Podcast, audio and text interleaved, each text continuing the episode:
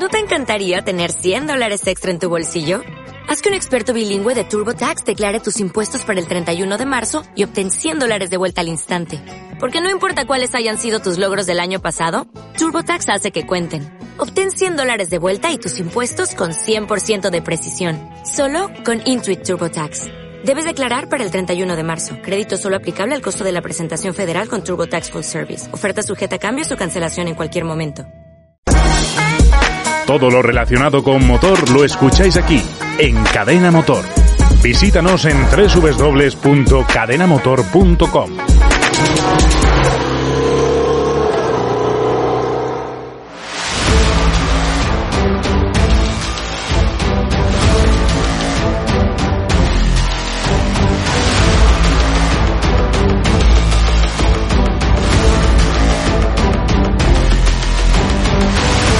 Bienvenidos al podcast Técnica Fórmula 1.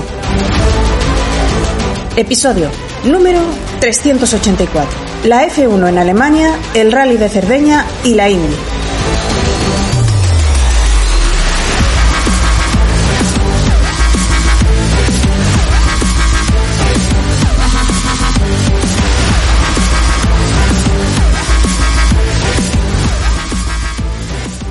Bienvenidos al podcast Técnica Fórmula 1. Con todos vosotros, un día más, Raúl Molina.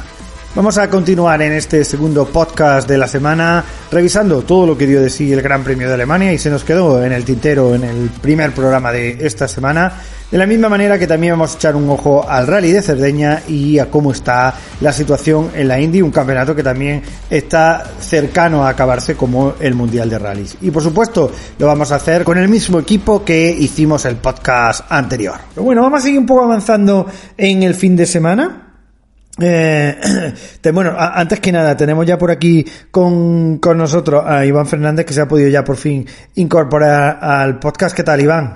Muy buenas tardes. Estaba, la conversación interesante que teníais sobre, sobre Checo Pérez y bueno, también soy de los que está de acuerdo con que con que Checo debe tener un hueco en la, en la parrilla. Eh, espero que por lo menos Haas haga una cosa bien y, y saque y saque ahí un poquito de, de hueco para, para Checo, eh, porque de otra forma no, no, me parecería muy lógico, sobre todo porque creo que el, el crédito de, de, Magnussen de, de Grosjean se ha acabado. Sí.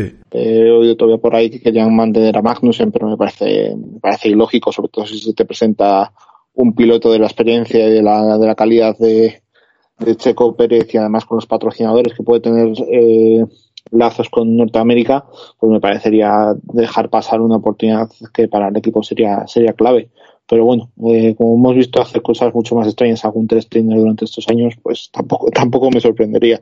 Me sorprendería mucho más que terminara fichando por Red Bull. Pero bueno, a ver, a ver qué, con qué nos sorprende estos últimos eh, cabos sueltos del, del mercado. Está interesante. La, verdad es que mmm, ahí hay cositas por resolver que están muy interesantes. Y, veremos a ver por dónde, por dónde están. Esperemos que, que, acaben bien, ¿no? Que no nos sigan manteniendo algunos pilotos en parrilla. Que madre mía. De hecho, este fin de semana incluso ha estado a punto de debutar en Mick Schumacher, ¿eh? eh en vez de Giovinazzi, ¿eh? Ha estado a puntito, ¿eh?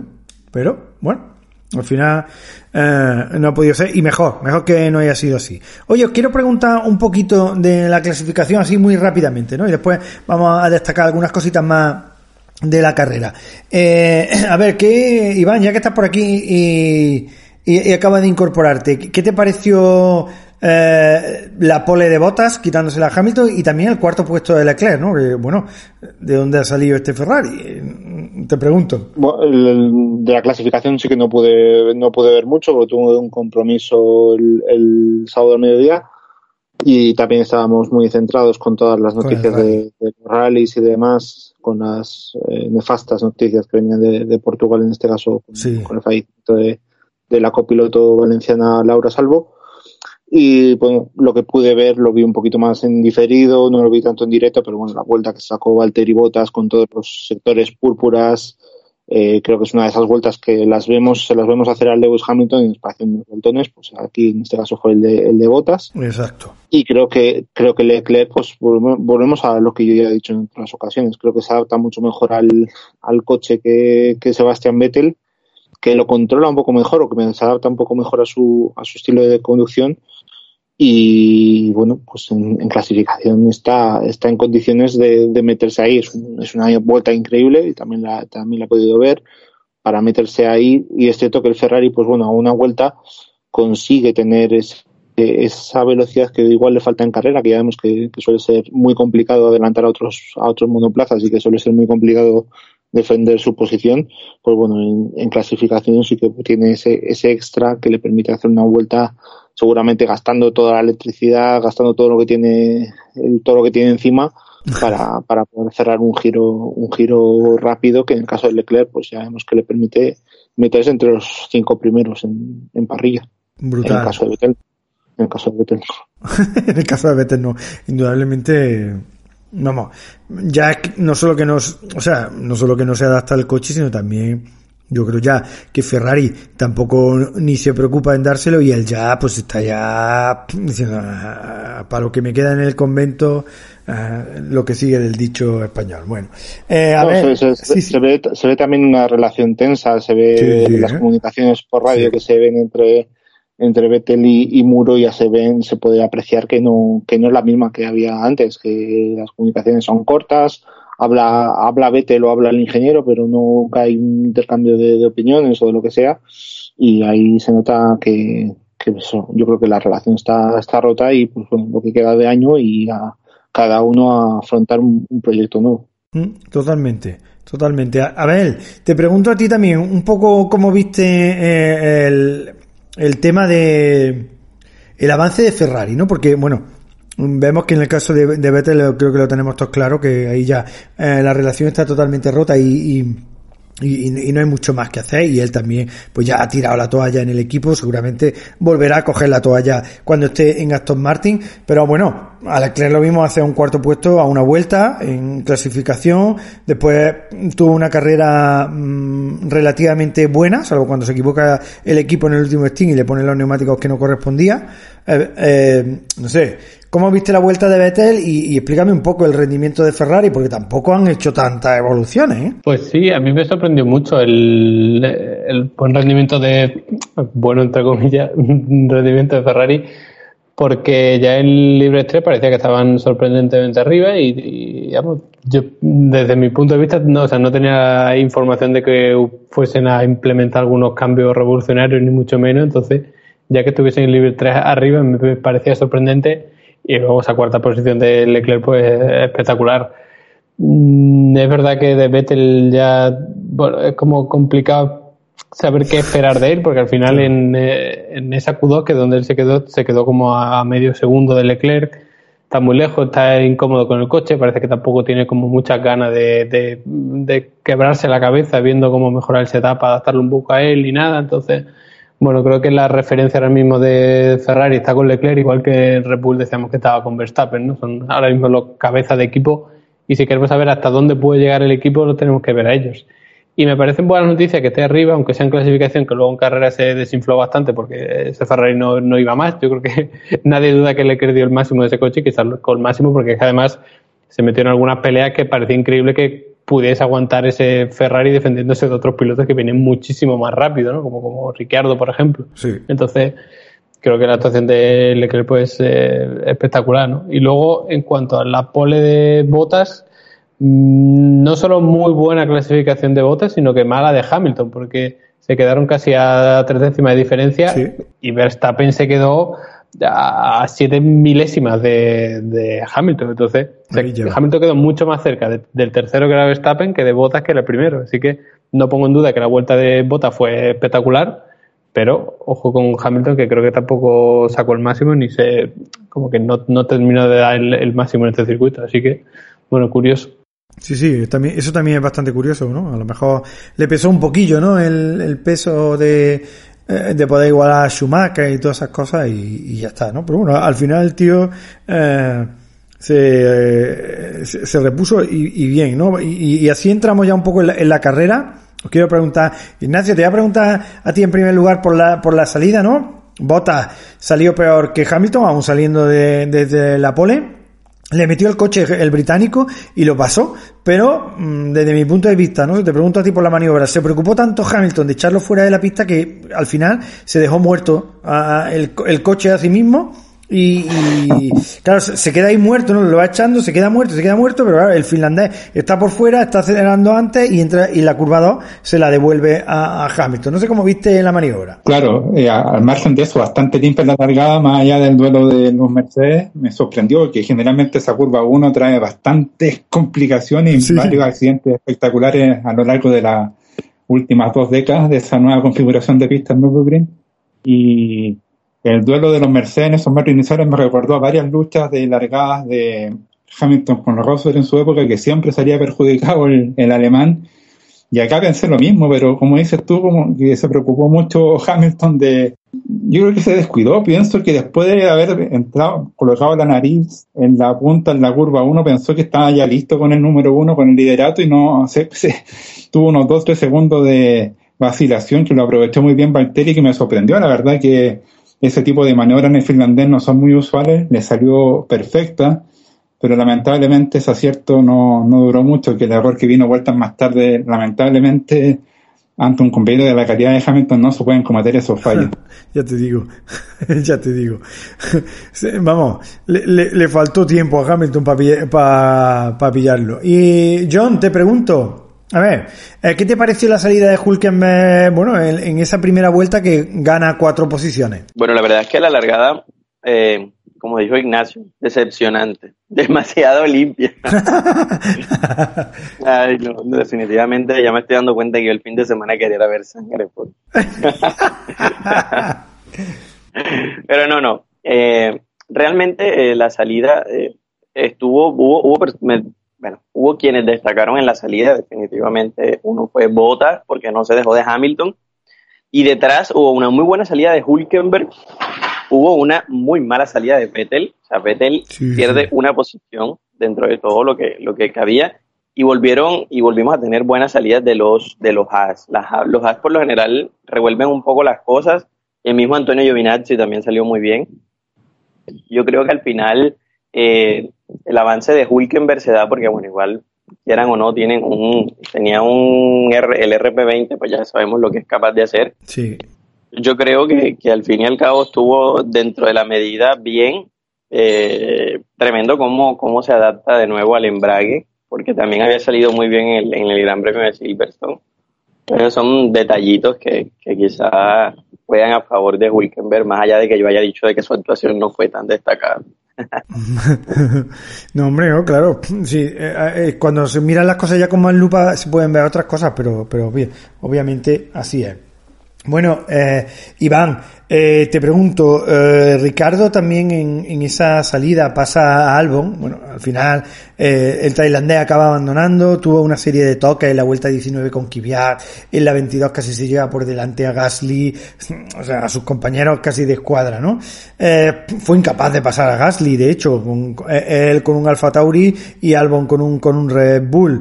y te pregunto, antes hemos comentado algunas cositas de Albon, pero ¿cómo ves tú el futuro del tailandés en, eh, en Red Bull? Y además con eh, ya con el aviso de Marco que lo ha dicho a las claras de que se tiene que poner, que, que su renovación depende de lo que haga hasta ahora, aunque yo creo que, que ya no tiene nada que hacer. No sé cómo lo ves tú. Complicado, y la verdad es que tampoco, no es que no vea a Albon, es que no veo tampoco a, Gasly. O sea, si, si centramos a Gasly en ese coche, no sé si lo, lo lo hubiera hecho mejor hasta, hasta el momento. Si, si ese coche es tan delicado como para que eh, sea tan complicado de conducir, que veamos tantos errores de los pilotos, al menos en la primera parte de la temporada, eh, no sé yo hasta qué punto podemos achacárselo todo al piloto, que es cierto que le está costando más este año álbum que, que el año pasado, o si es tiene gran parte de culpa también el, el, el coche. Entonces, pues bueno, el futuro, pues como todo lo que entra en Red Bull y, no entra como entró Verstappen en su momento, que es ganando en su primera carrera, pues obviamente tiene un futuro complicado. Eh, ya tenemos que entrar ya también a tener a tener un poco a valorar qué, piloto puede puede caerse. En este caso, Kvyat parece el rival más débil, por así decirlo. Pero claro, eh, ¿a quién sientas al lado de, Max Verstappen con toda la presión que eso conlleva? tampoco va a ser unos meses fáciles para Red Bull, porque van a tener que, además de lo del, lo del motorista, van a tener que convencer a Max Verstappen de que esto no es un, un proyecto vacío, que no es un proyecto que, que, le va a costar por gran parte de su carrera deportiva para no conseguir un campeonato del mundo.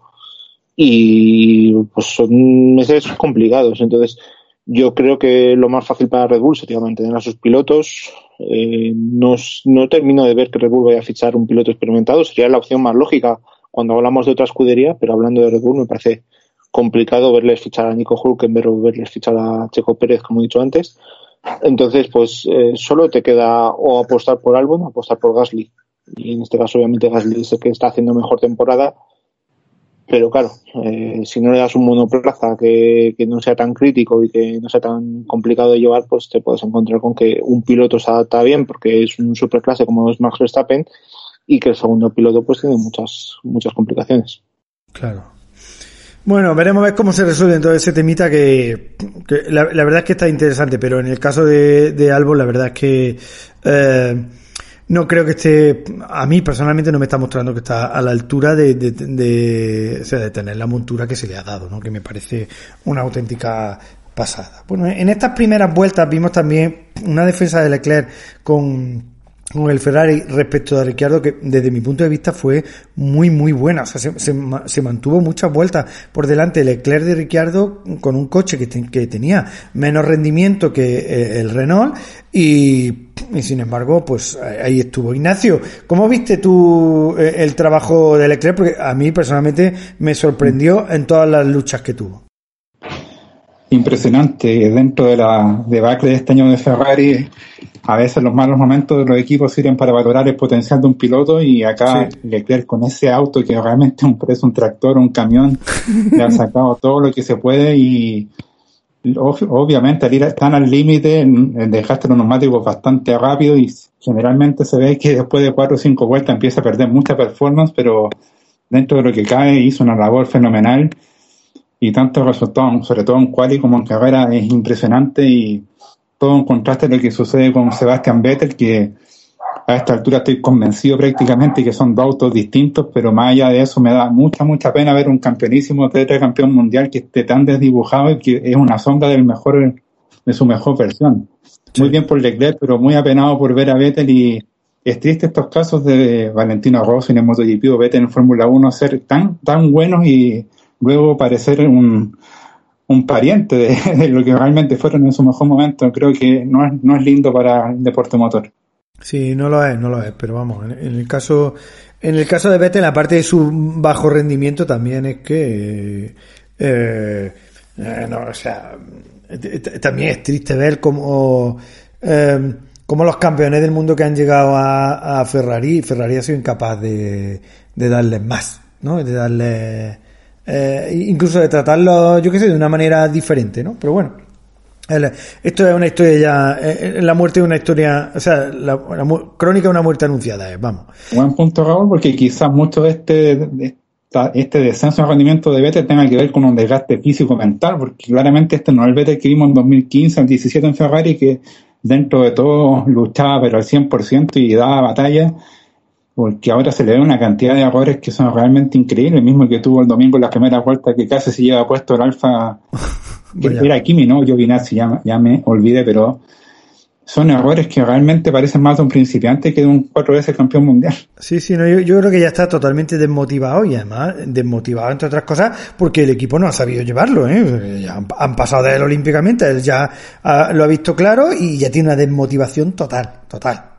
Pero bueno, ya en el caso de Vettel tendremos que verlo en, Racing, en, en, el futuro Aston Martin, ¿no? El problema es que Leclerc quizás qué pasa con él de aquí a unos años más si los resultados no se siguen dando. Ah, pues está claro que, te, que irá a otro equipo. O sea, está claro que de Ferrari pues a lo mejor tendrá tendrá que, que tendrá hueco en otro gran equipo, ¿no? Y ya está, se acabó que obviamente no va a tener un talento así desperdiciado. O sea, Leclerc es un futuro multicampeón. Eso está claro. Al menos, yo eso es lo que, lo que veo, como su pilotaje a mí me... Si Hamilton no se retira, tienes chance. Claro. Perdón, si Hamilton se retira. Se retira, se retira, claro. Yo estaba pensando en eso. Llegará un momento en el que Hamilton ya se arte de ganar y, y puede ser que haya un hueco en Mercedes y puede ser que todavía Mercedes sea competitiva. Habrá que verlo, ¿no? Y si sigue la Fórmula 1. Y si sigue la Fórmula 1, en efecto. En efecto. Pero bueno, seguimos avanzando en, el relato de la carrera y bueno, en, estas primeras vueltas también vimos una bonita lucha entre Pérez y Norris. Yo creo que ambos estuvieron absolutamente impecables, especialmente el británico, bueno, que estaba haciendo una carrera tremenda hasta que tuvo que abandonar. Abel, te pregunto, ¿cómo viste esta lucha que fue también bastante vuelta entre Pérez y Norris? Bueno, mm, creo que el, eh, el Racing Point en esta carrera era algunas décimas más rápido que el McLaren, no mucho, Sí, pero sí que sí. quizás dos, tres décimas más rápido. Eh, consistentemente con unos neumáticos iguales, pues sí que era más rápido el, el Racing Point. Entonces, pues Norris hizo lo que pudo, tenían ahí en ese momento los mismos neumáticos y al final era pues, por intentar defender una posición porque sabes que en el Mundial de Pilotos es un rival directo. Entonces, si al menos puedes ralentizarlo, puedes al menos jugar un poco con, con esa posición y no dársela eh, en bandeja, ¿no? Cuanto más difícil se la pongas, pues mejor, porque a lo mejor con eso provocas que, que bloquee la rueda, que se le estropees un poco la estrategia, todo esto. Entonces al final di- dio el máximo que pudo y por ahí no se puede sacar nada. Creo que Norris es verdad que ah, solo ha brillado como tal en momentos muy puntuales. No digo que no lo haga bien, porque creo que lo hace bien prácticamente siempre, si no siempre. Pero es verdad que momentos estelares quizás le, faltan algunos. Pero bueno, yo creo que en estos detalles también se fijan mucho los equipos, ¿no? De- a la hora de saber qué piloto tienes que intentar mantener en tu equipo sí o sí, en este caso McLaren, pues yo creo que estos detalles de Norris pues también le- dejan un buen sabor de boca como para mantenerlo ahí. Sí, a, a mí, vamos, yo, yo lo tendría claro, ¿eh? Yo, Norris para mí es un super talento, un super talento. Te- vamos, no tengo la, la menor duda, después de las cosas que le he visto hacer, ¿no? Entonces, mm, eh, pero bueno, tiene un buen sitio en McLaren y el año que viene McLaren va a correr mucho encima con el motor Mercedes. eso está, eso está claro. Iván, yo sé que a ti especialmente eh, Norris te, te gusta mucho su pilotaje. Eh, ¿Cómo viste esta lucha Pérez-Norris? Bueno, esto estuvo interesante, obviamente. Eh, es difícil mantener a Pérez con, con, el, con el Racing Point detrás, eh, ya solo por la experiencia y lo acertado que suele estar en las luchas cuerpo a cuerpo eh, Sergio. También es cierto que, en el caso de, Norris ha demostrado también desenvolverse muy bien en este tipo de luchas. Es cierto que aquí, pues bueno, yo creo que McLaren le, le está costando mucho en esta segunda parte del campeonato el adaptarse a los circuitos y el Sí. no haber hecho obviamente aquí los dos entrenamientos libres del viernes, pues pasa muchísima factura. Y en el caso de Pérez también obviamente le pasó factura el no tener los datos del otro monoplaza, porque seguramente en Racing Point el contar con, con los datos de- de- del coche de Lance Stroll que no pudo rodar en, en la FP3, pues también hubiera sido clave para entender un poquito mejor el, el circuito. Pero aún así, pues bueno, vimos una, una bonita lucha, excepto que al final el problema que, que acompañó a Lando Norris durante parte de la carrera y que le obligó después a abandonar, pues fue una pena. En el caso de McLaren, es- pues eso, después de lo prometedor que fue el inicio, estamos viendo que las últimas carreras están viniendo un poquito abajo y ya no solo se les complica esa lucha con Racing Point y con Renault, sino que puede, pues bueno, pueden irse un poquito más atrás y si llega finalmente Ferrari, que debería empezar a, a puntuar con los dos monoplazas, aunque estamos viendo que es muy complicado, sobre todo por el caso de Vettel, pues eh, se lo puede, se pueden ir mucho más atrás en la clasificación. Aún así, creo que lo hizo bien y que la lucha, pues, eh, como ya dije, por ejemplo, cuando Norris peleó con Leclerc en, en, en Hungría, pues bueno, es un piloto que se le da bien, suele suele ser muy respetuoso en pista y yo creo que ahí se nota esas, esas, ese trabajo extra también que hace en el simulador, el estar siempre haciendo, compitiendo, por mucho que sea eh, carreras virtuales, pues eh, creo que también le ayuda mucho a, a saber marcar distancias, poner nervioso al rival y demás. Eso, desde luego actúa con mucha madurez eh, Norris en pista. Sí. Y el único momento en el que le he visto nervioso ha sido cuando claro, empezó a tener problemas con, con la unidad de potencia. No. Eh, Es verdad que se puso bastante, ba- bastante nervioso y a mí me llamó mucho la atención, no sé si a ti te llamó la atención, Iván, que eh, él estaba continuamente diciendo, oye, que el coche no va, no tengo potencia, no tengo potencia, y al final cuando abandona, el, el coche estaba quemado, quemado, quemado, de, vamos, se veía salir un humo de la parte eh, de, o sea, de la parte posterior de los pontones de el motor de combustión interna vamos, que, que estaba casi fundiéndose la tapa motor ¿no crees que aquí se le fue un poco la mano a McLaren no sé, ha podido romper la unidad de potencia entera, ¿no? ¿Cómo lo viste tú? Me sorprendería por lo menos que nos haya cargado unos cuantos elementos. De luego el motor interno eh, supongo que estará chamuscado porque además los eh, los comisarios no se les ve correr a apagar ningún, ningún fuego ni nada y lo que tú dices tú, el pontón en esa parte se veía un sobrecalentamiento claro que ya estaba empezando a quemar la fibra. Entonces, pues bueno, veremos. No, he visto si McLaren ha informado de que esa unidad de potencia está es salvable o no. Pero desde luego, bueno, eh, se vio ese nerviosismo en, en Lando Norris cuando mandó callar al ingeniero. Eh, también se vio en Carlos Sainz, que también mandó callar al ingeniero porque le estaba dando demasiada información. En muchos casos porque se estaban pasando, estaban excediendo los límites de la curva 4, que sabemos que es, es bastante complicado de mantener el coche en pista, sobre todo en, en grandes turismos que tienen más inercias y demás pues bueno, y en monoplazas, pues en este caso también es complicado mantenerlos en pista y eh, la FIA, como estaba siendo estricta con el tema, pues le estaban informando de ellos desde el muro y ya vimos que, claro, en McLaren las cosas no están yendo bien y pues bueno, los pilotos tienen un nerviosismo extra que, que, se ve en esas radios cuando hemos visto que siempre ha habido muy buen rollo entre, entre ambas partes, que esto no quiere decir que, haya desaparecido. Mm. Pues sí, la verdad es que, la, verdad es que sí. Oye, os quería preguntar también, eh, eh, John, que te tengo ahí un poco callado, y a Ignacio también, por un, eh, el hecho ¿no? que ocurre en la vuelta 13 cuando vimos a Botas. Tengo aquí apuntado, a Botas hacer un Botas. Eh, porque claro, pierde la concentración, bloquea se va larguísimo, le hace un plano descomunal al neumático, tanto que tiene que pasar por boxes, pero vamos, antes de eso, simplemente le abre la puerta a Hamilton, Hamilton lo pasa. No sé, John, ¿cómo viste este error garrafal de botas? Eh, pregúntale primero a Ignacio, que acaba de decir que se tiene que ir. Ah, correcto. Ignacio. Una, sí, una eh, gran pena y ni siquiera estaba presionado, tenía un buen colchón de más de un segundo, no estaba ni siquiera en zona de DRS Hamilton estaba sólido en punta y es cierto, varios pilotos se pasaron en la frenada en la curva 1, la temperatura en pista era bastante baja y eso influye en no tener la confianza plena en los frenos en ese sector de la pista, pero la verdad es que si quieres optar a ser campeón del mundo, luchar por ese por esa opción, no puedes cometer esa clase de errores.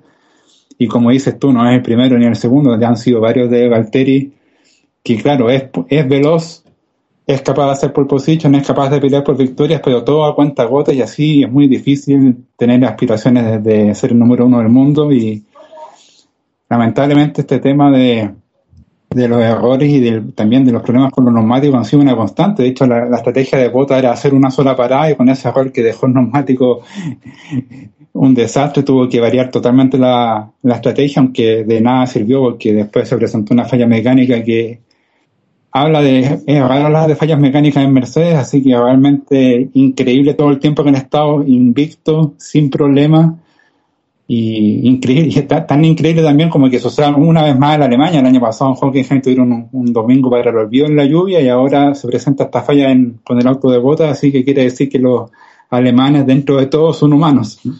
No. Exactamente, son humanos, son humanos. Bueno, eh, ya que te tienes que marchar, Ignacio, te aprovecho para despedirte y nada, muchas gracias por estar aquí en el programa. Gracias a usted, siempre pasando lo genial por acá. Saludos a Iván que se insertó hace pocos minutos y ya que van a hablar de rally en unos minutos más, aprovecho de manifestar mi alegría por el hecho de que Chile vuelva a tener una fecha asegurada en 2021 ah, en el calendario, siempre cuando la pandemia lo permita, porque hablamos todo como algo seguro, pero en estos tiempos nada se puede decir 100%, pero por de pronto muy feliz por eso y que sea por ahora la única fecha latinoamericana, ya que México y Argentina lamentablemente no tienen su cupo al menos en 2021. Mm. Bueno, veremos, veremos si Esperemos que todo se pueda desarrollar ya, por lo menos a partir de la primavera del año que viene, se pueda desarrollar todo con más normalidad. Pero bueno, sin duda ahora mismo todas las cosas no, no hay más remedio que estén ahí en, en el aire.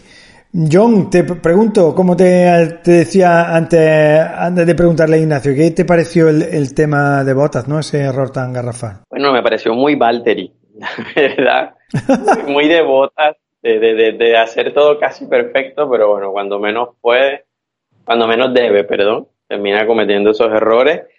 Aunque ya después viendo después el, retiro, no sé qué tanto hubiese cambiado su resultado.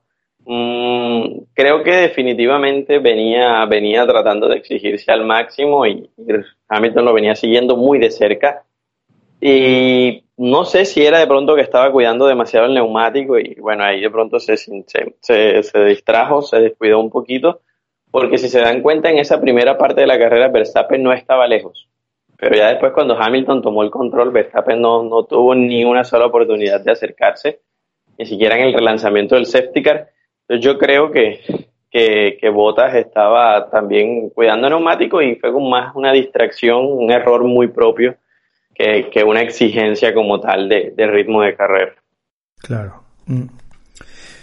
La verdad es que sí, yo, yo no creo que, vamos, con la ventaja que tenía sobre Hamilton no tenía necesidad de, de asumir, eh, eh, eh, vamos, de cometer ese error, ¿no? Yo creo que se despistó y se acabó. No hay, no hay mucho más. Bueno, en la vuelta 16, antes de la parada de Hamilton, Russell pinchó y no pudo llegar a, a boxes, sacaron un Virtual Safety Car que duró muy poco.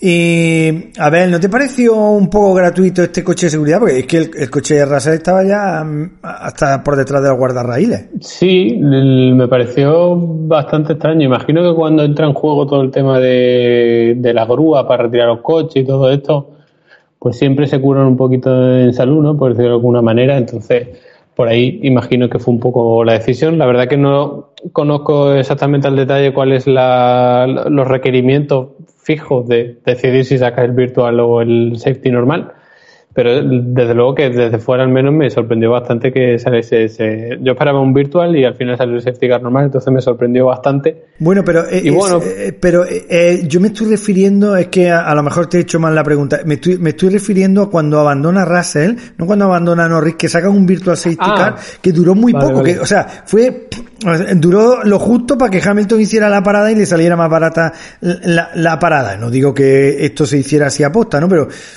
es que claro, aquí no hizo falta ni grúa ni nada, que el coche estaba ya detrás de los guardarraíles, ¿no? no, no me, pareció un poco excesivo, ¿no? Que yo creo que una doble amarilla ahí y ya está, ¿no? Sí, sí, perdona que te había entendido mal. Entonces... a lo mejor te he preguntado yo mal, no te preocupes. Sí, la verdad que ese también me sorprendió bastante porque eh, lo que dicen, ¿no? Que no parece que hubiese riesgo. Pones esta doble bandera que obliga a los pilotos a levantar un poco para evitar el, el hipotético riesgo que hubiese ahí, por si alguien pues tiene alguna salida de pista también, algún incidente, lo que sea y esto, pero al final, pues es un poco lo que si, si aquí con doble amarilla sacaron un virtual safety y luego con el safety car, o sea, con un posible virtual safety sacaron el safety, van como un paso más adelante en cuanto a la seguridad, entonces, bueno, eh, no lo critico desde el punto de vista que, bueno, la seguridad nunca está de más, pero sí que me sorprendió en, ambos casos. Mm. La verdad es que sí, la, verdad es que, y, te sorprendió entonces también con, es que hay mucha gente que se puso ahí, eh, con, eh, bueno, lo contamos para que, por si alguien no lo sabe exactamente, Norris abandona en la vuelta 45, que hemos comentado antes del abandono ese que, que quema eh, el motor, el coche se queda en la, en la, escapatoria, el coche no estaba dentro, estaba en la escapatoria de tal manera que, hombre, cualquier piloto que pierda el control en esa curva se podía haber ido contra el coche y, y ya está. Es verdad que la grúa no tiene que entrar en la escapatoria, que la grúa estaba por detrás de cuerda raíz, la que saca Norris, y claro, Hubo mucha gente que dijo, macho, esto es un intento de la FIA por, por generar espectáculo cuando no hay necesidad de sacar el coche de seguridad. ¿Ahí también te pareció gratuito la salida de ese coche de seguridad? A mí eh, me sorprendió, digamos, que me parece gratuito. Eh, bueno, como que tiene otros matices, ¿no? La manera de decirlo. sí, pero claro. eh, estoy. A, a, mí me parecía que, que, sí, que iba a salir un virtual safety, al final salió un safety car, pero de todas formas. Eh, la, la función principal de la FIA es mantener la seguridad, no tanto optar por el espectáculo. Quiero decir, eh, por el espectáculo va más Liberty en este caso, para que haya más emoción y demás, y, la FIA, aunque evidentemente de una forma un poco más indirecta le, beneficia que haya más espectáculo, pero yo creo que la FIA no toma las decisiones en función de, ese tipo de criterios. Entonces, aparte de que me sorprendió, yo imagino que tendrían sus motivos y siempre del, del lado de mantener la seguridad sobre todo para un circuito que recordemos que no es habitual que esté en la Fórmula 1. Entonces, a lo mejor por ahí también son incluso más cautos de, lo habitual, no lo sé. Pues, pues Iván, ¿tú qué piensas de este coche de seguridad? Bueno, hace, unas semanas bromeaba cuando Michael Masi fue a visitar el Rally de Turquía que yo creo que es la primera bandera roja que vemos hace mucho tiempo en, el mundo de rallies. eh, decía, claro, esto, todo esto venía después de, de, lo que pasó en el Gran Premio de la Toscana, muy hielo y demás, pues bueno, claro parece que Masi últimamente le gusta este formato muy americano, ¿no? De sacar banderas para intentar comprimir carrera. Aquí creo que, hubo fallos. Eh, puede ser que la primera se, hubiera podido solucionar con algo distinto a un virtual safety car, porque además duró muy poco y prácticamente pidió a todos los equipos entre decidiendo si entraban o no entraban a box, hasta cambiar neumáticos o lo demás.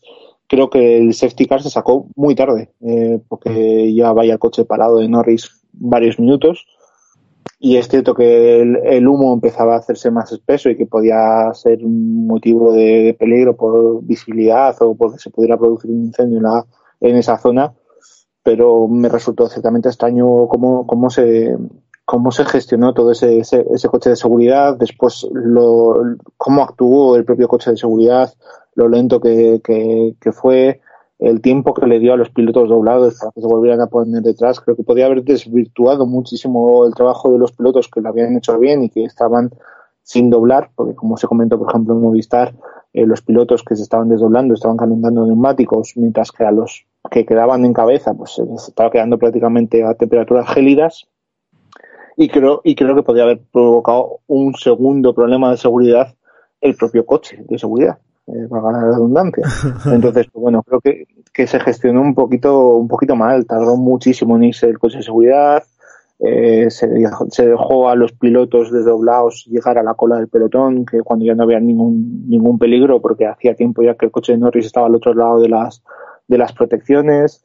Eh, bueno, algo, algo que me dejó un poquito así, un poquito ah, trastocado, ¿no? Por así decirlo.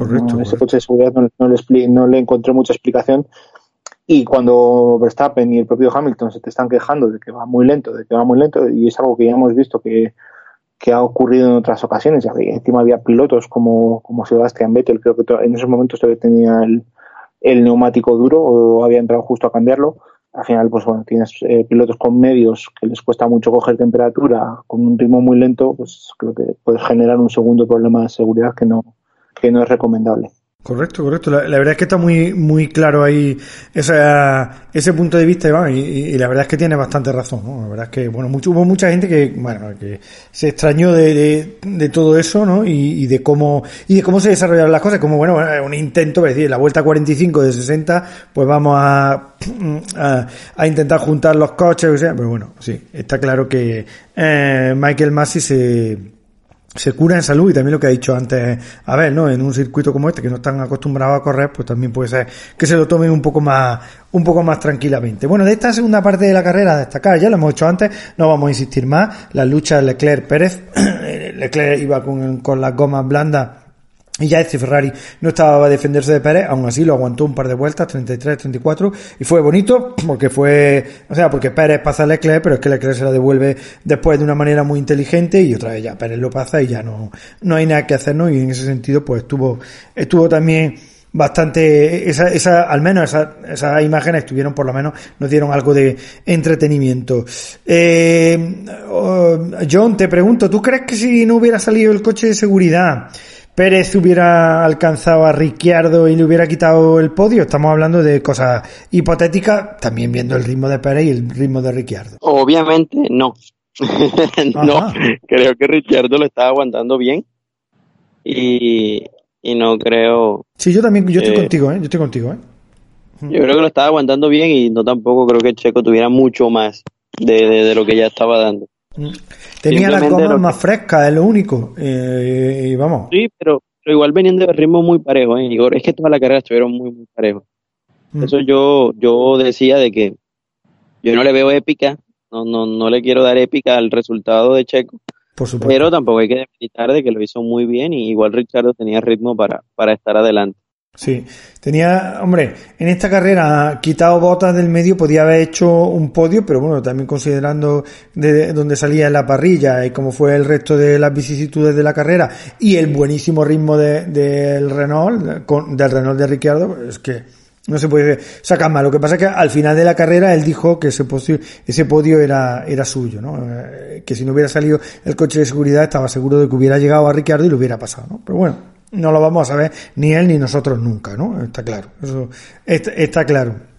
Eh, Abel, te pregunto ya para finalizar un poco eh, el, tema del análisis de la carrera. ¿Qué te pareció la última vuelta de Verstappen que le hizo una gran troleada a, Hamilton quitándole la vuelta rápida en ese giro final? ¿Qué te pareció? Sí, además si ves los, tiempos de los dos, se nota como Hamilton también va jugando un poco, ¿no? Con, esto recarga un poco batería y luego la gasta y demás, y, y hace como un tiempo un poquito más irregulares al final pero es que la vuelta anterior de Verstappen es malísima. Como, como ya decir, mira, os voy a dar todo, voy a recargar la batería al máximo. Y luego se le quita por, por, milésimas. O sea, es como que dijo, mira, la, por muy lenta que haga esta vuelta, realmente no voy a perder nada porque el, el tercero, que era Ricciardo, lo tenía muy lejos y no iba a llegar. Entonces se podía permitir cargar al máximo la batería porque además hace una, una vuelta bastante, bastante lenta comparada con la anterior. Entonces da ese, ese último golpe, además deja sin tiempo de reacción a Hamilton, ¿no? Que fue como darlo todo. Además veíamos viendo cómo, cómo iba haciendo los sectores rapidísimo, batiendo récord personal y al final, pues juntando todos esos sectores, pues lo clavó. Además hizo esa vuelta rápida, fue exactamente la ideal. O sea, hizo mejor sector personal en cada uno de ellos y Hamilton, sin embargo, su vuelta rápida no fue haciendo el mejor sector personal en, cada uno de esos sectores, para cada redundancia. Entonces, eh, como que le valió eso de, de, no dejarse ni una décima en, ninguno de los tres sectores para hacer la vuelta rápida y yo creo que sí que le, ganó la partida y además es eso, ¿no? que no da tiempo de reacción. Mm. Y si me permites, en, cuanto a lo que comentabas con John, de, de si Pérez hubiese conseguido el podio, yo viendo la, evolución de los dos pilotos, yo creo que sí lo hubiese conseguido, ¿eh? porque o sea, es, complicado saber si iban a mantener la progresión, pero manteniéndola yo creo que sí lo hubiese cogido y además los neumáticos de Pérez probablemente hubiesen aguantado hasta el final y los de Ricciardo no, a lo mejor no, perdón. Entonces, ojo con eso porque yo no lo tengo tan claro, ¿eh? O sea, viendo la carrera yo pensaba que, era muy complicado, que Ricciardo siempre se guarda algo y demás, pero luego viendo los datos no, no lo tengo claro. Ah, es interesante. Mi impresión es más, más un poco como la tuya, ¿no? Eh, viendo el vuelta a vuelta, eh, yo siempre, sabéis que siempre lo estoy siguiendo, veo más la tabla de tiempos que la tele. Y así, y por deformación ya profesional. Y el caso es que eh, el, los tiempos de Pérez eran, eran mejores, ¿no? O sea, nunca, nunca lo vas, o sea, no lo, no lo vas a ver, pero yo creo que en la vuelta a vuelta al final Pérez hubiera llegado a Ricciardo con, con bastante más ritmo, a lo mejor con medio segundo de diferencia por vuelta y con medio segundo de diferencia por vuelta con el DRS ya no hubiera sido tan difícil pasarlo, en principio. Pero bueno, no sé, son cosas hipotéticas. John, eh, vamos a hacer un repaso así muy rápido, ¿no? Nos falta Ignacio. Os quería preguntar a los dos, pero un, repaso muy rápido a cómo tenemos, que lo tenemos ahí, no hemos dedicado ningún programa últimamente a la indicar, cómo están las cosas en la indicar, cuántas carreras quedan, cosas, eh, y, cómo está el campeonato ahora mismo. Hacer un resumen de, cinco minutos. Bueno, la IndyCar termina dentro de un par de semanas a partir de, este fin de semana, eh, cuando cierre el campeonato en San Petersburg, en Miami, eso, perdón, sí, en el estado de la Florida, perdón. Eh, San Petersburg debió haber sido en iniciando el calendario 2020, el que estaba programado en el mes de marzo. Recordemos que se corría el mismo fin de semana que el Gran Premio de Australia y de igual manera como pasó con la Fórmula 1 cuando ya estaba todo, todo, todos los equipos allá, eh, el gobierno local decidió de que si, celebra, si se celebraba, se celebraría sin público, eh, recordando que esta carrera en San Petersburg es un callejero, o sea, se puede cerrando algunas vías de la ciudad, entonces, eh, eh, por decirlo así, se canceló todo a última hora, se reorganizó todo el campeonato y al final se decidió venir a correr acá en la última fecha de la temporada. Fecha en la cual se va a estar además definiendo el campeonato. Por el momento Scott Dixon, quien ha sido el gran protagonista, que inició este campeonato con tres victorias consecutivas, que luego volvió a ganar más adelante en el Getaway. Eh, se encuentra perdiendo toda la ventaja frente a Joseph Newgarden, que es el campeón defensor, bicampeón de la categoría. Eh, las últimas carreras de Dixon no han sido muy buenas. Eh, se esperaba que la doble fecha de Mid Ohio de pronto pudiera cerrar el campeonato porque es una carrera que se le suele dar muy bien, en la que es el máximo ganador, pero al final no tuvo suerte en la primera carrera y en la segunda cometió un error cuando estaba para quizás llegar al podio y bueno, lo mandó atrás. Y en las dos carreras que hubo en el circuito mixto de Indy, en Indianápolis, que también se esperaba que fuera protagonista, también tuvo carreras muy complicadas. Hizo dos top 10, pero en ningún momento fue lo suficientemente competitivo para pelear adelante. En contraprestación, Joseph Newgarden sí ganó varias, ganó una carrera y estuvo varias veces en el podio para descontarle a Dixon y ponerse a menos de 40 puntos, restando solo una fecha. Recordando también que en IndyCar el ganador de la carrera se lleva 50. También hay punticos para la pole position y para la vuelta rápida, pero, pero, eh, el último en IndyCar no suma cero puntos, se suma punto hasta la última posición y entonces todavía digamos de que es prácticamente un hecho de que Dixon se va a coronar campeón, pero bueno, las carreras hay que correrlas claro. y todavía puede pasar cualquier cosa. Ah. Indicar también que eh, la serie o la categoría ha develado un nuevo calendario para la próxima temporada. Este calendario obviamente pues incluye casi pues las fechas que se dejaron de correr este año con algunos cambios significativos, entre las que destaca una nueva carrera en, en la ciudad de Nashville. Eh, se destaca también que se coloca como fecha doble eh, la, en el circuito mixto de, de Indianápolis, que antes había una. Eh, bueno, hay algunos cambios en, en, el calendario que más adelante los trataremos en su momento con, con, calma, pero sí mencionar que la categoría ha rearmado un calendario con, como suele ser, con sus 17 fechas completas eh, por todo Estados Unidos y bueno, se espera que inicie a mediados del mes de marzo como debió haber iniciado la temporada 2020. Mm, hay varios asientos también que se han ido sorteando. Se empiezan a confirmar las butacas para la próxima temporada. Quizás la más llamativa es la del auto número 26 de, eh, del auto de Andretti Autosport, que es un auto a tiempo completo que no tenía, no tiene piloto confirmado. Se especula que puede ser James Hinchcliffe, pero bueno, todavía no, no se ha confirmado más nada. Y por último mencionar que el campeón de los B8 australianos, eh, el, sí, el australiano. Se me escapa el nombre de la hora. Eh, el, Eh, Scott, Scott eh. Exactamente, sí. Scott me disculpan. eh, bueno, viene de coronarse en Australia y va a correr la última fecha con Penske Ah, qué bueno. aquí en el circuito, en el circuito callejero de San Petersburg. Y bueno, una noticia que de pronto no habíamos dado en su momento y es que el, uno de los dos autos de el Arrows McLaren, que es el del debutante Oliver Askew, quien ha tenido muchas secuelas después de su accidente en Indy 500, algo un poco inesperado, Sí. eh, va a ser reemplazado en la doble fecha de Indy 500, lo estuvo reemplazando Helio Castro Neves y se espera de que también sea Helio quien se suba al auto aquí en la última fecha. Entonces, eh, viene, viene cargado el final de la IndyCar y bueno, espero que vamos a hacer un programa completo dedicado a IndyCar en el cierre de la temporada y como tú lo decías, quizás por, por algunos compromisos laborales y cositas no habíamos hablado, pero, estamos muy, muy pendientes de IndyCar todavía. Fantástico, fantástico. Y nos queda también por echar un, un, buen ojo de este fin de semana al Rally de Cerdeña con esa victoria descomunal de, de, de Dani Sordo.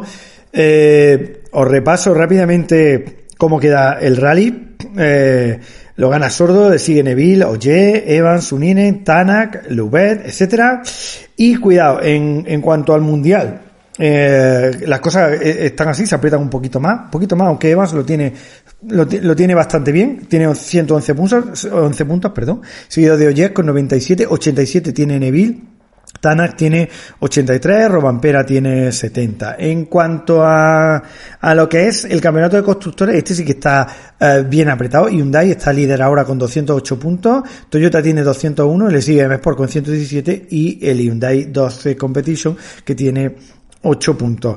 Y le vamos a preguntar, Iván, ¿no? Bueno, la verdad es que en el tema de los rallies, la verdad es que ha sido un fin de semana agridulce, ¿no? Esa victoria de Dani Sordo espectacular y, y, después la muerte de una copiloto además jovencísima con 21 años, una, uh, una copiloto valenciana, Laura Salvo, que bueno, que ha perdido la vida en un rally precisamente eh, portugués. bueno, al margen de, de esta noticia y de ese recuerdo que hacemos aquí en el programa, siempre que muere alguien del motor, pues es un, dolor terrible para, para todos los que nos gusta eh, este mundo, ¿no? Y en el caso de una persona tan increíblemente joven, eh, eh, como siempre se dice, ¿no? El motorsport es dangerous, pero es que es que de, dangerous de verdad, ¿no? Aquí se la juegan y en los rally, la verdad, van a unas velocidades eh, por, bien por tramos de asfalto, bien por tramos de tierra, con esos árboles tan cerca, madre mía, madre mía, yo es que mm, me, sorprende y me genera mucha más sensación de peligrosidad los rally que las competiciones de circuito, que creo que son muchísimo más, más seguras, ¿no? Y, y esta gente se la juega a lo bestia, pero a lo bestia. Bueno, Iván, no sé si quieres comentar algo de esa trágica noticia y sobre todo que nos haga una, una panorámica general de cómo ha sido el rally de Cerdeña y lo que nos queda ya de este Mundial de Rally. Bueno, obviamente mandarle todo el apoyo a la familia, a su hermana María Salvo, que también es copiloto, a Nerea, a sus padres, que también es un, su padre es un gran aficionado a los rallies, incluso ha hecho de piloto en alguna ocasión, una familia volcada con el motor y como dices tú, es una pena porque al final es una, es una chica muy, era una chica muy joven y pues bueno, siempre duele perder a, alguien que ama el motor sport, ama las carreras tanto como nosotros en un, en un accidente, en un hecho trágico como, como lo viví este fin de semana. Y también la noticia que se produjo en Italia, que si bien nos toca más, más de lejos, obviamente el fallecimiento también de Salvatore Coniglio, otro copiloto que oh, también falleció este domingo en un accidente eh, fatídico eh, en rally regional de Italia, pero bueno, también nos, afecta a la, a la familia de Motorsport y sobre todo a la familia de los rallies con un fin de semana que si bien tenemos la buena noticia de la victoria de Sordo, pues obviamente queda un poquito opacado por, por, por el luto de, de, estas dos, de estos dos sucesos. Por supuesto. En cuanto al resto, pues bueno, eh, el trabajo, el trabajo realizado por Dani Sordo y Carlos del Barrio creo que, merece un, un, gran aplauso, sobre todo del propio equipo, que me ha, me ha, faltado a mí un poco, lo comentaba hace poco en mi, en mi artículo de, de opinión del fin de semana, me, me, ha faltado un poco por parte de Andrea Adamo, el director de, de Hyundai Motorsport, ese agradecimiento público al trabajo bien hecho por, por Dani Sordo, que si bien es cierto que obviamente perdió eh, gran parte de su ventaja el domingo, eh, hay que tener en cuenta que Dani Sordo ya va sin competir en el Mundial de, de Rallys desde marzo, en casi México. Casi nada. Y que apenas había tenido una oportunidad de subirse al, al World Rally Car en, a principios de verano para competir en el Rally di Roma Capitale en una prueba que, no tenía nada, había participado en tres World Rally Cars, por lo tanto era más a modo de espectáculo de exhibición y para probar quizás algunas cosas en el coche que como competición en sí y desde entonces pues ha corrido dos rallies con un R5, por lo tanto el ritmo de competición que tenían Sordo no era el mismo que podían tener Otanak, Thierry Neuville o Sebastián Ogier. Aprovechó obviamente su, su orden de salida el, el viernes con, con, una posición de salida muy retrasada debido a su clasificación en, en, de la general. Y pues bueno, eh, habiendo sin tener que abrir pista en gran parte de los tramos de viernes, pues hizo un colchón que consiguió ampliar si cabe aún más el sábado, ya en, casi en igualdad de condiciones respecto a, a Oyer y a Newville en cuanto a orden de salida, pues consiguió plantarles cara y hacer un, una renta que le fue suficiente para mantener el, el liderato ya durante el domingo en, esos cuatro tramos que quedaban para, para terminar el Rally de Cerdeña.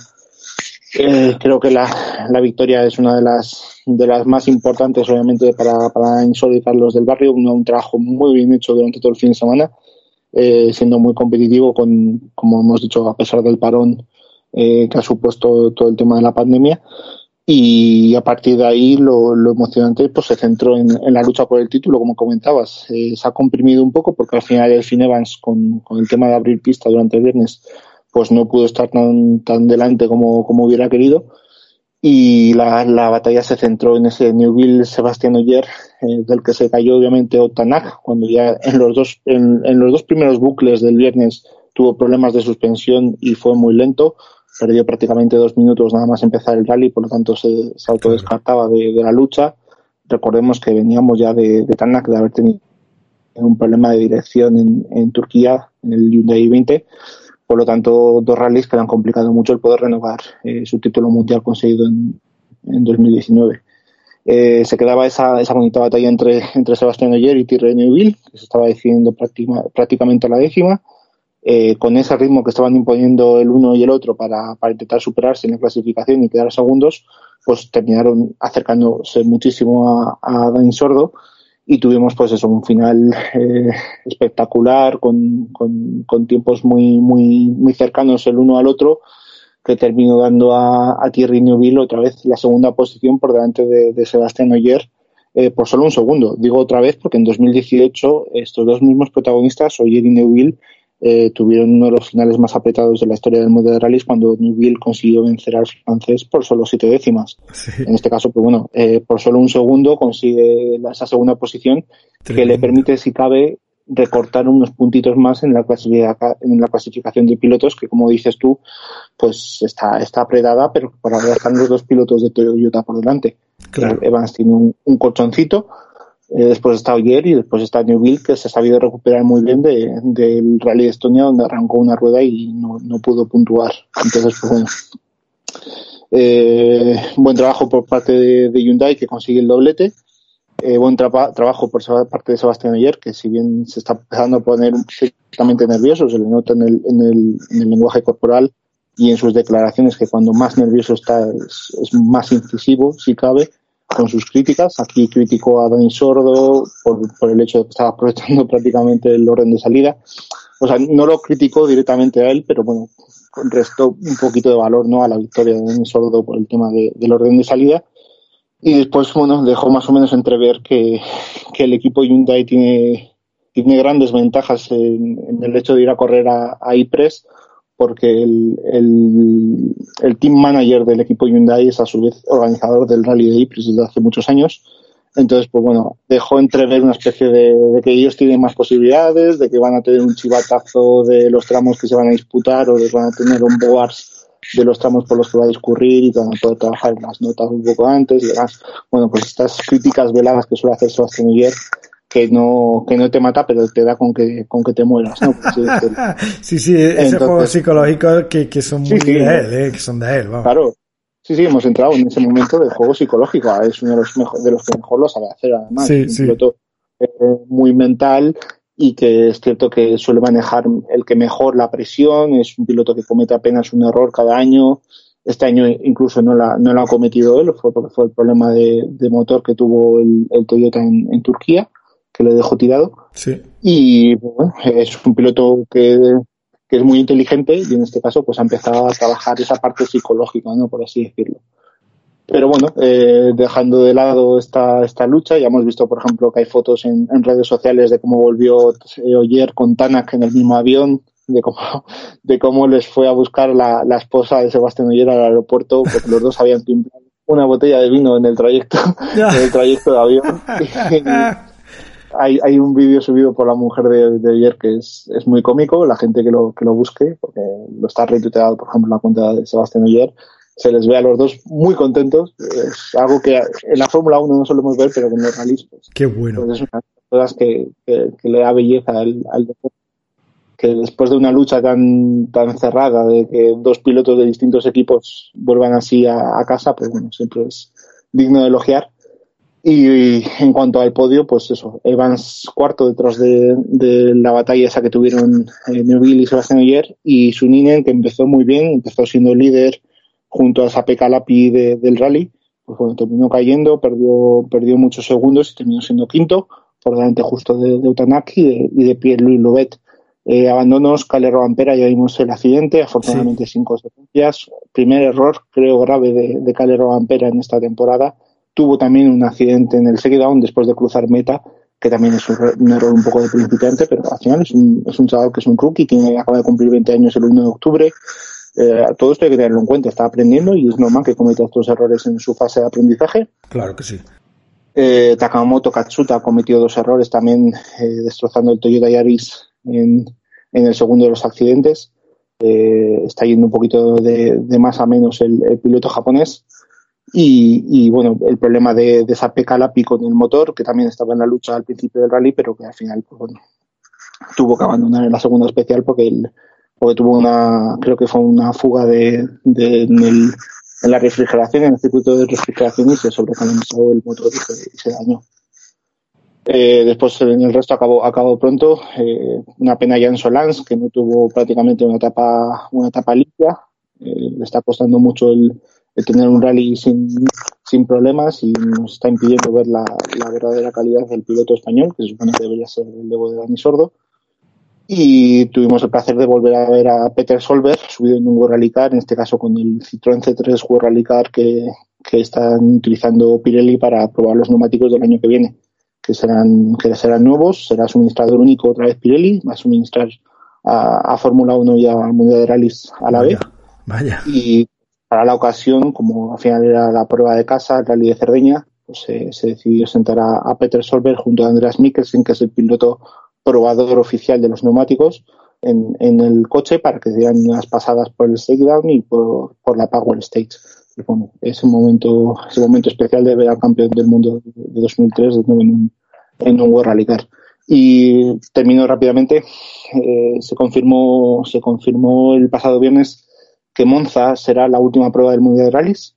Eh, a la gente le resultará curioso, sobre todo a la gente que, siga mal los títulos, el escuchar que Monza va a ser una prueba del Mundial de Rallys, pues sí, se suele hacer todos los, todos los diciembres un, un rally a modo de espectáculo que se llama Monza Rally Show, que es donde participa Valentino Rossi habitualmente.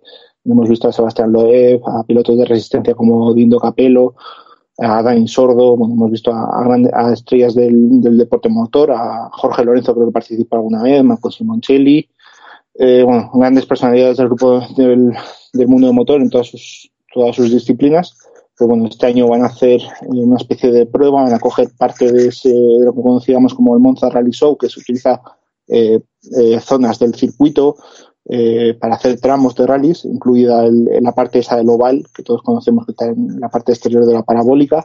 Pues bueno, van a utilizar esos tramos y después van a utilizar tramos de carreteras cercanos al circuito de esa región para, para hacer un rally de asfalto, por así decirlo, que va a complementar al, rally de Ypres que se va a disputar en noviembre. Eh, pues bueno, a ver un Monza Rally que va a ser la octava fecha del calendario que se va a disputar ya en diciembre. Eh, todo esto hay que cogerlo con pinzas porque hay algunos rumores de que Ypres podría caerse del, del calendario porque hay un repunte de casos de, COVID en, en, Bélgica. Claro. Y bueno, está todo un poquito en el aire. Pero en principio deberíamos tener dos pruebas más del Mundial de Rallys la primera IPRES en, en, noviembre, que además tendrá una última etapa que girará en torno al, al circuito de Spa-Francorchamps. Brutal. Y eh, la última prueba del Mundial de Rallys este año pues va a ser Monza, que va, eso, pues también va a girar en torno a, otro circuito icónico de, del mundo del motorsport. Eh, después, lo último que ya comentaría con, en el tema del Mundial de Rallys, eh, la confirmación del calendario de 2021. Vuelve Cataluña, vuelve España, en principio con una prueba 100% sobre asfalto, también en la zona de Tarragona, seguramente utilizando Salou como, como base de operaciones, eh, que es lo que venía siendo hasta ahora.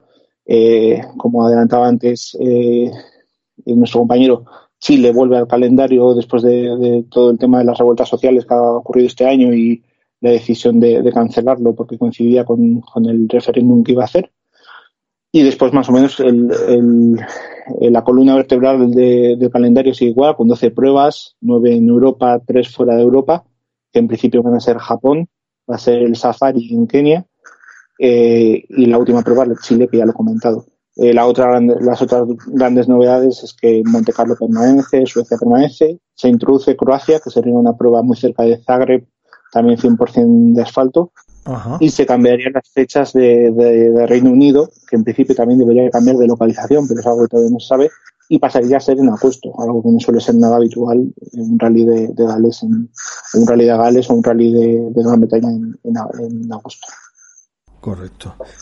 Fantástico repaso, no solo al rally, sino también a toda la actualidad que tenemos de, de los rallies, menos lo, lo, más importante y sobre todo el futuro de, de de las la pruebas del año que viene. Como decía antes Ignacio, también, bueno, las cosas están siempre ahí en el aire, eh, dependiendo de cómo vaya evolucionando toda la situación mundial, pero bueno, eh, en principio vamos a tener un poco de esperanza y vamos eh, a, a, por lo menos mantener la esperanza de que esto se va a arreglar de, de alguna manera médicamente y de otras maneras, ¿no? Bueno, creo que hemos hecho un muy buen repaso no solo a la Fórmula 1, sino también a otras cuestiones que tenían importancia este fin de semana, como eh, los rallies y por supuesto el repaso que nos ha hecho John, muy breve pero muy concreto del tema de la, de la IndyCar. Esperamos ansiosos su su programa, que seguramente harán él e Ignacio eh, repasando todo lo que ha sido esta temporada de Indy, así que eh, seguro que va a estar súper interesante. Y ya solo me queda despedirme de todos vosotros. Eh, Abel, me despido de ti en primer lugar. Como siempre, un placer tenerte aquí en el programa. No, ya sabes que para mí es un, lujo estar aquí, además contar con todos estos análisis ya incluso fuera de la Fórmula 1, ¿no? que a mí personalmente también me, me vienen genial con los rally, con la Indy todo esto. Así que nada, un gusto como siempre. Esperamos estar aquí la, semana que viene. Claro que tendremos tendremos que preparar el siguiente Gran Premio, ya que este fin de semana eh, pues descansamos ah, de descansamos de la Fórmula 1, aunque no nos gustaría, pero bueno, es lo que hay. Eh, John, te digo lo mismo que Abel, un placer tenerte por aquí en, en el programa. Pues yo encantado de, estar presente, eh, como todas las semanas hoy creo que he estado un poquito desorientado porque ahora que estoy repasando mis, mis opiniones creo que me he, me he contradicho como tres veces, pero bueno, no importa, la verdad. Está bien, está bien. Eso. es lo que pasa cuando estás entre ocupado y distraído, pero bueno, no, trato, trato de dar mis opiniones siempre. Y bueno, no, eh, esperando a ver, ya que viene Portimao, Portimao e Imola, yo creo que todos le tenemos tanta fe, a, sobre todo a Imola, que que espero que no resulte como, como este gran premio de Eiffel, pero bueno, vamos a, ver cómo se da. Bueno, sí, tenemos Portimao. La verdad es que eh, yo loco de contento y bueno, los portugueses están loquísimos de contentos con que haya gran premio en, en Portimao, aunque desgraciadamente la FIA sigue dando los pases de prensa con cuenta gota y, y, yo no podré estar ahí, pero bueno, ¿qué le vamos a hacer? Lo veremos como estamos viendo toda esta temporada, un poco desde las barreras y ya está, pero sí, aquí en Portugal está la gente vibrando tela y seguro que va a haber bastante público, porque además los portugueses son unos locos del motor, así que sin lugar a duda.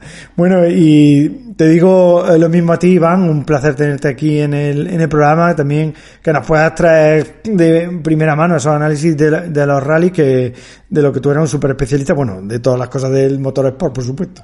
Nada, el gusto es, es ya lo sabéis, eh, me ha faltado, lo después cuando, cuando se suba el programa, a ver qué habéis dicho del Lance Stroll, porque es otra de las cosas que a mí me tienen ahí un poco un poco con la cabeza un poquito también distraída el tema de cómo ha causado baja y si, si no estaremos ante un nuevo caso Liberaski, ¿no? Lo que ha pasado en, en indicar de que después del accidente que sufrió en, en la, en la Indy 500 pues se encontró mal y tuvo una conmoción cerebral. Eh, me queda la duda de si el caso de Lance Stroll, ya que no ha sido confirmado con el tema del COVID, no tendrá también relación con su fuerte accidente de, de Mugello, que es algo que es una reflexión que hacía el otro día en redes sociales. Interesante. Que, que, habrá que ver cómo, cómo se soluciona. Esperemos que, que, favorablemente para el piloto canadiense, porque, porque a nadie se le desea eso, que se haga daño, que tenga problemas en, en tema de salud. Claro. Y nada, deseando, deseando que llegue este fin de semana también un poco para tranquilidad, ya que no hay mundial de rallies, no hay mundial de Fórmula 1. Eh, hemos pasado ya las 24 horas de Le Mans, las 24 horas de Nürburgring. Se acercan las de Spa, y todo el mundo está atento también a que le gusten la, las carreras de GTs. Exacto. Van a ser en este mes de octubre.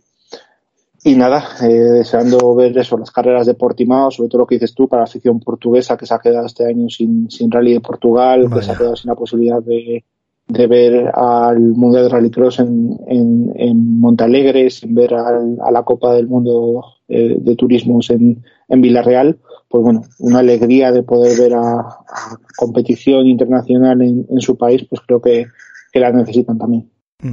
La, la, verdad es que eh, están, la, verdad es que los pobres portugueses están ya deseosos de, de del Gran Premio y, y, eh, y precisamente uno de los eh, en la retransmisión que hacen aquí en Portugal, en el canal Eleven, que estaba realmente fantástica, a mí me encanta, creo que lo hacen súper bien y son súper profesionales y, súper objetivos y además cuentan cosas que no hay en otros muchos sitios.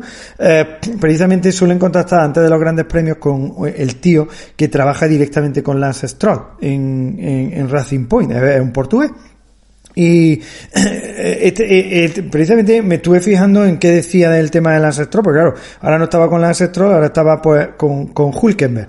Eh, no, me preguntéis exactamente qué es lo que hace en el equipo, pero eh, eh, trabaja directamente con el ancestro porque alguna vez en la retransmisión está él hablando por, por el Zoom y, y, entra el ancestro y a partir de ese momento pues ya tienen que cortar el enlace con el hombre. Y lo cierto es que dijo, bueno, que había sido una cosa desagradable, eh, lo del ancestral, pero no dijo más.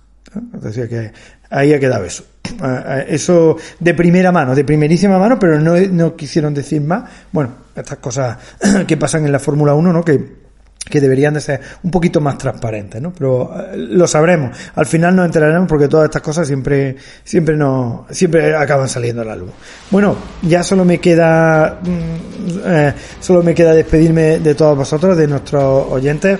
Como siempre, agradeceros enormemente la escucha, las descargas, no me voy a cansar de decirlo porque siempre para mí es un motivo de agradecimiento. Y nada, espero que estos dos programas, largos programas, que estamos haciendo y completos os hayan gustado, os llenemos así esta semana donde no tenemos eh, Fórmula 1 y, ya volveremos la semana que viene para prepararnos para el Gran Premio de Portugal, eh, que, que, bueno, que como sabéis para mí es especial ya que vivo aquí. Así que nada, eh, enviaros un fuerte abrazo a todos y nos escuchamos la semana que viene.